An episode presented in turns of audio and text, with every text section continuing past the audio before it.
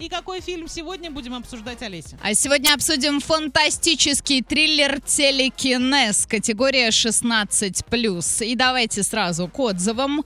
Идея здесь весьма простая, но реализована очень достойно. Создатели постарались сделать напряженное и концентрированное действие, которое точно не даст своему зрителю заскучать, так что все супер, смотреть можно смело.